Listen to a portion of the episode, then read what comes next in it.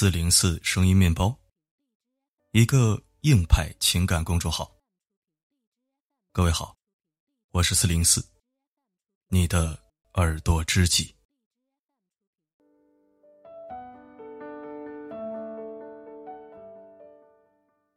近日，知名媒体人张文在朋友圈被围攻了。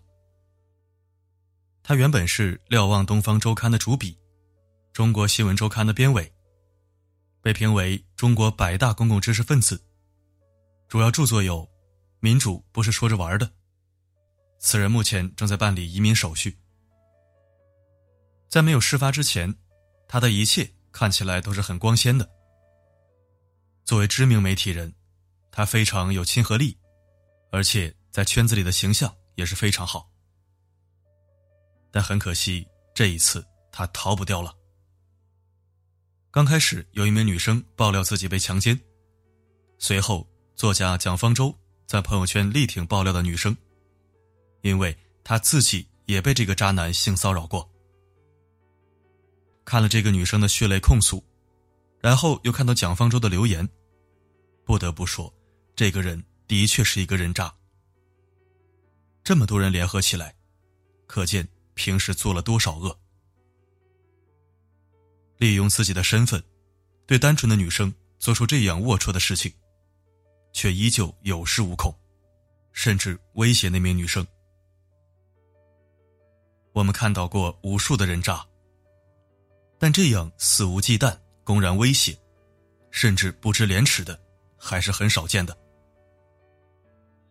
就像中大那位因为性骚扰而被处分的教授，现在依旧要理直气壮的。去起诉受害者诽谤一样，也许就是太多的受害者沉默太久了，所以这些人才会如此有恃无恐。对于这样的人，已经没什么可说的了。也许只有严厉的法律制裁，才不会让他们继续这样作恶。人渣精英化。似乎正在成为我们社会的常态。前天，香港女导演林淑珍就在微博上发长文举报海南航空的飞行员性侵。晚上，她在剧组安排的酒店里休息，但睡到一半，突然发现有人摸她的胸部，然后她进行了奋力抵抗。之后，在酒店员工的帮助下顺利脱险，但很可惜。他去了两次警察局都没有办法立案，所以只好在微博中求助。一名飞行员，掌握着无数人的生命，但暗地里却是一名性侵犯。这不得不让人感到害怕。而涉事人员的领导，竟然也找各种各样的借口，试图替他洗脱罪责。这真是一种悲哀。没有人理会这些人的行为对受害者造成多大的伤害。是的，精英、杰出人才，他们是社会的支柱，是处在人字塔顶端的人。但不管这个人在某个领域做的多么好，他的形象有多么伟岸，都无法抹灭一个事实：他是性侵犯。是精英里的人渣，是人渣里的精英，是带给无数女性噩梦的魔鬼。他的灵魂已经腐烂，多么耀眼的外表，都是虚幻，都是假象。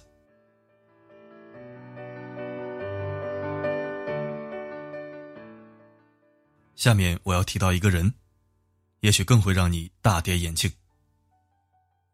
一名未曾署名的女生发长文控告公益人雷闯曾性侵自己。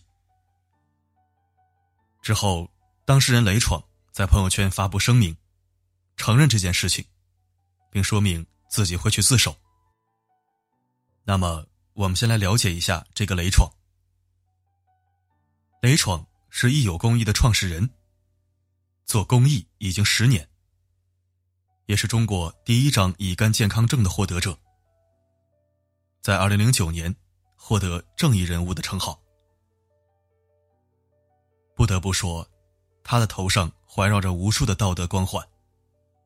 善良、正直、乐于助人，他更是一些热爱公益的人的精神领袖。但根据这一次女生的爆料，却露出了这名公益人士最恶心的嘴脸。雷闯利用这名当时只有二十岁女生的单纯和善良，通过不断的制造机会，在女生不自愿的情况下，强行发生了关系。从女生的讲述来看，她的性侵手法非常娴熟，而且是有步骤的实施。对于刚从学校出来、涉世未深的姑娘，这种方法可以说是非常隐蔽而可恶的。从一路上各种不经意间的肢体接触，到最后到达北京的时候，以经费不足为由住同一个房间，仿佛就是一场有预谋的骗局。当时她是二十岁，从未有过性经验的处女，不仅仅在当时承受了撕裂和疼痛，心灵也受到很大的伤害。她不断的通过各种方式进行自我疗愈，他试着去打坐，看心理医生，并且在乡下住了一年，但这个过程显然是很艰难的。因为越想忘记一件事情，伤痛就越加明显。他本来觉得就这样算了吧，但当今年七月，听到有公益群里的女生又遭到性侵的时候，他终于决定站出来。我们不知道雷闯到底套路过多少女生，也不知道所有的女生会不会都像这名女生这样勇敢。但我想对他说：“这一次，你做对了。虽然你再也回不到三年前，就算回去了，也不是三年前那个自己了。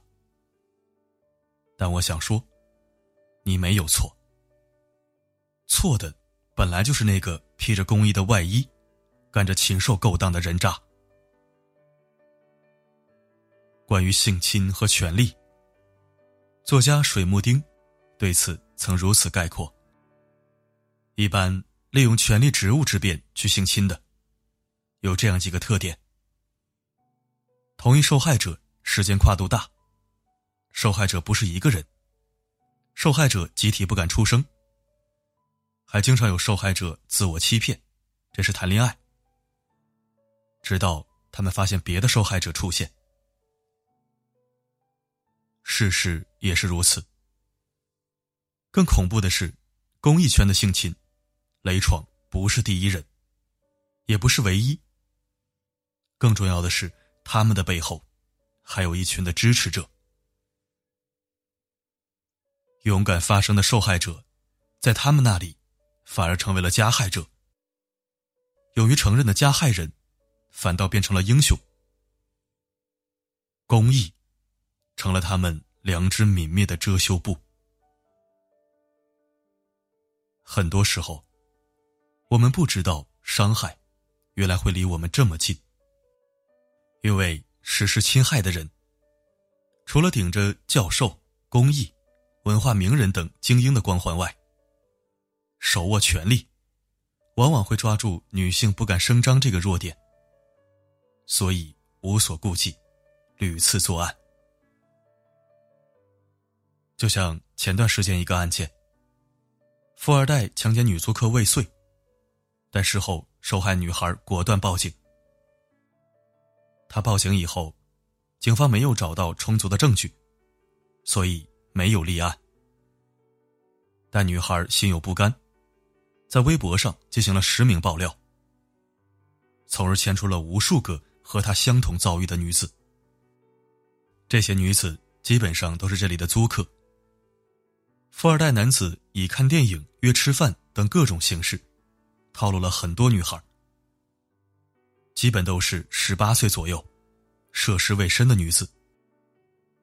如果没有实名举报者张威婷的勇敢和坚决，这些曾经受过伤害的女孩子，是不是都敢说出来？那么，没有人敢站出来，这个可恶的人渣就永远不知道收手。将来会有更多人遭受侵害。随着事件不断发酵，他也曾收到过无数人恶意的攻击。富二代的父母更是扬言：“如果你把我儿子弄进监狱，你将会死得很惨。”甚至女孩自己的父母也在说：“这么点小事儿，有必要弄成这样吗？以后还怎么做人啊？” 威胁、恐吓、谩骂、指责，你看，这些恶人似乎比受害者更加理直气壮。好人如果选择沉默，那么坏人就会横行霸道。有数据显示，在经历了强暴的女性当中，只有百分之十五的人告诉了家人；在告诉了家人的女性当中，只有百分之二十七得到了完全的支持，百分之三十没有得到支持，百分之四十三的人得到的是模棱两可的回应。这是一个非常残酷的事实，所以。对于性侵事件，只有当受害者勇敢的站出来发声的时候，这些个恶魔才知道惧怕，而更多的人才会免于伤害。女性只有在恐惧中发生，才是对恶魔的最大反击。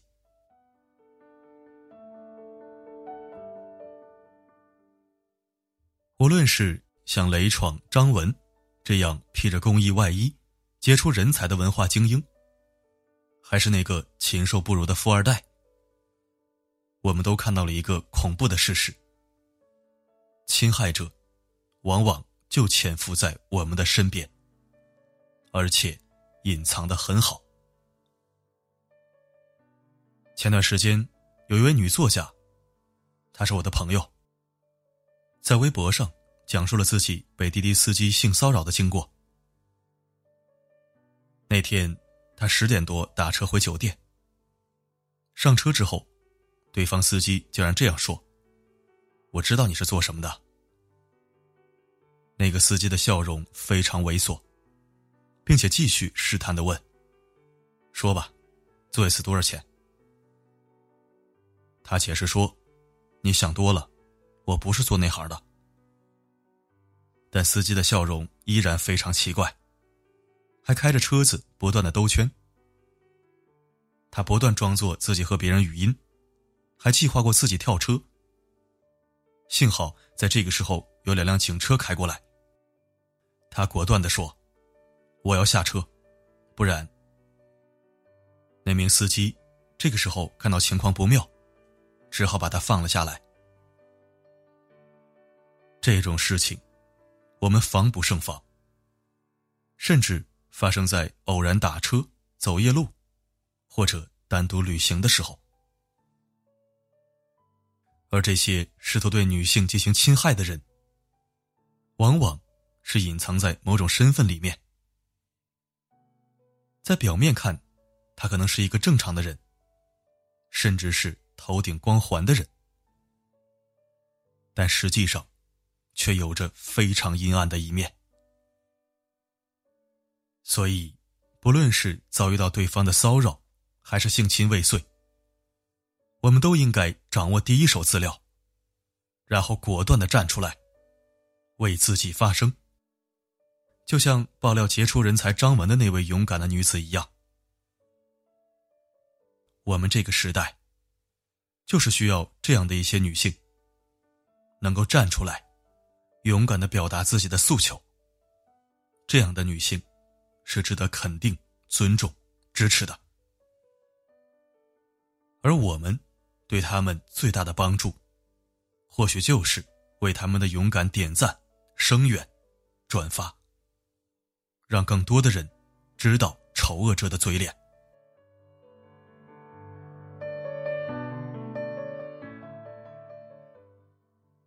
犯罪心理学表明一个犯罪分子在实施犯罪之前都需有一个犯罪意念即一个人产生非法需求欲望的动力。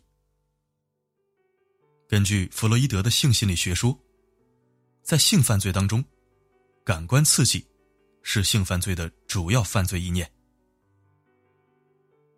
对于这些犯罪分子来说，是为了寻求一时的刺激；而对于受害者来说，这种经历是非常恐怖而残忍的。这种感觉或许会相伴一生。甚至有些人抑郁，改变了性取向，甚至自杀。有网友曾在微博上留言，讲述自己受到性侵之后度过的漫长黑夜。我在被性侵之后，很长一段时间都没有办法好好进食，精神恍惚，感觉自己是一个很脏的人。非常讨厌自己，觉得自己非常淫荡。三年了，但当我看到类似的新闻的时候，还会难过。我一直问自己，到底什么时候才能真的从噩梦中走出来呀？与世界和解，是不是自我疗愈？走出阴影。是不是能放过自己？勇敢举报，是不是能够让那个恶魔从此消失？看到过无数匿名的留言，一个个在漫长黑夜中挣扎的灵魂，他们在不断的和自己抗争，拼命从那个阴影中挣脱出来，但是很多时候是徒劳的。被性侵后的女孩，都有一个共同点：蝴蝶效应。因为被性侵之后，心里产生了巨大落差，会认为自己是不干净的、肮脏的。这种内向的消极想法，让他们对感情不再信任，甚至会沉迷于危险的性关系，从而增加又一次。遇到渣男的概率，性侵事件最可怕的就是，我们沉默着，不懂得抗争，然后自己沉浸在这样的悲伤里，一直无法走出来。所以，我们鼓励更多的遭受侵害的女性勇敢的站出来，摒弃恐惧，发出自己的声音。就像电影《熔炉》里面所说的，我们之所以战斗，并不是为了改变世界，而是为了不让世界改变我们。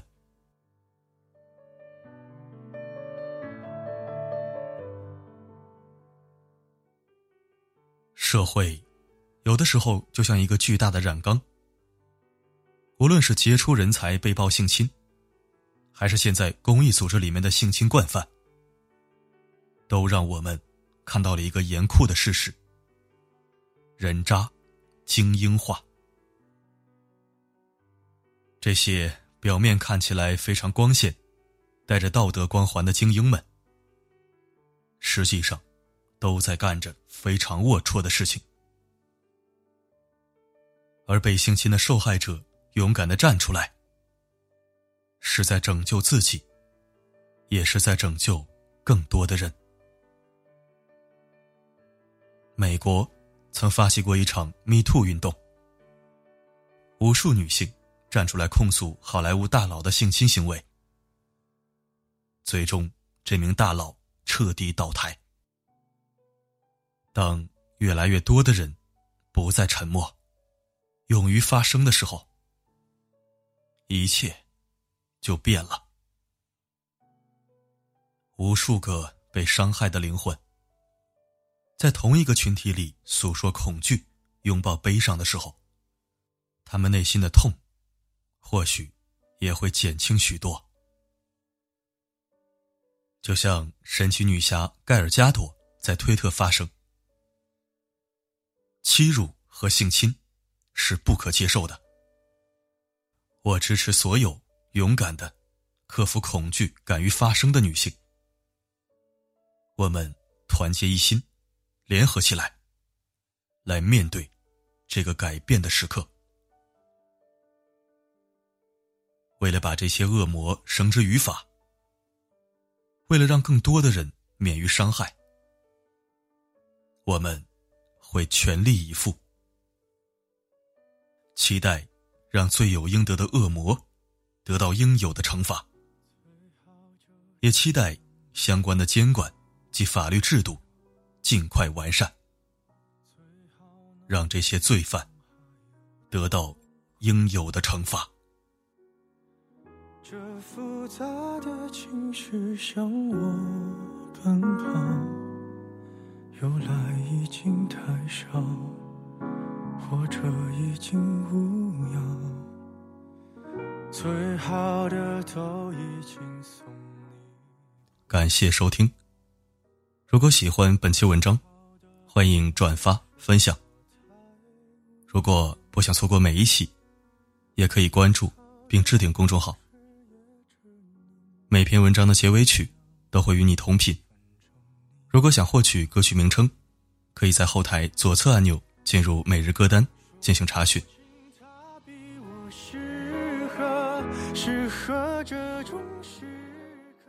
世界上最动听的承诺，不是我爱你，而是在你需要的时候，我会告诉你，不管发生什么。我一直都在。他比较适合，适合这种值得。他说他比我懂得更让快乐，最好不要记得。我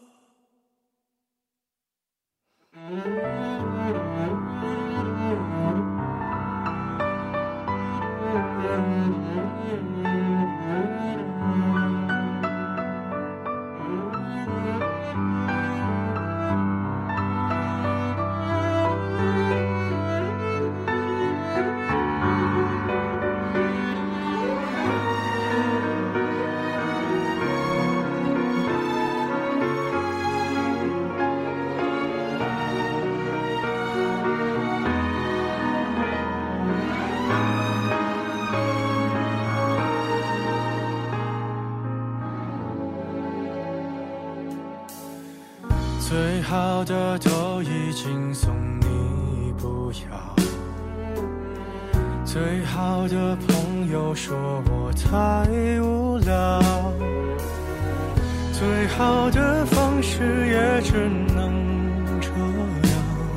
反正你不要了都好，说不清他比我适合，适合这种时刻。还是他比我懂得更让你快乐。也许没资格，也只能怀念了。我懂，没有意外了。或许他比较适合，适合这种值得。他说他比我懂更让你快乐，最好不要记得，最好不要记得，最好不要记得。